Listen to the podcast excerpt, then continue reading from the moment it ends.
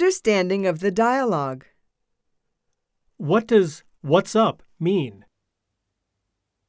How do you say I'm a stranger here in Japanese? In this skit, Steve said, I feel blue. In what sense is the word blue used here?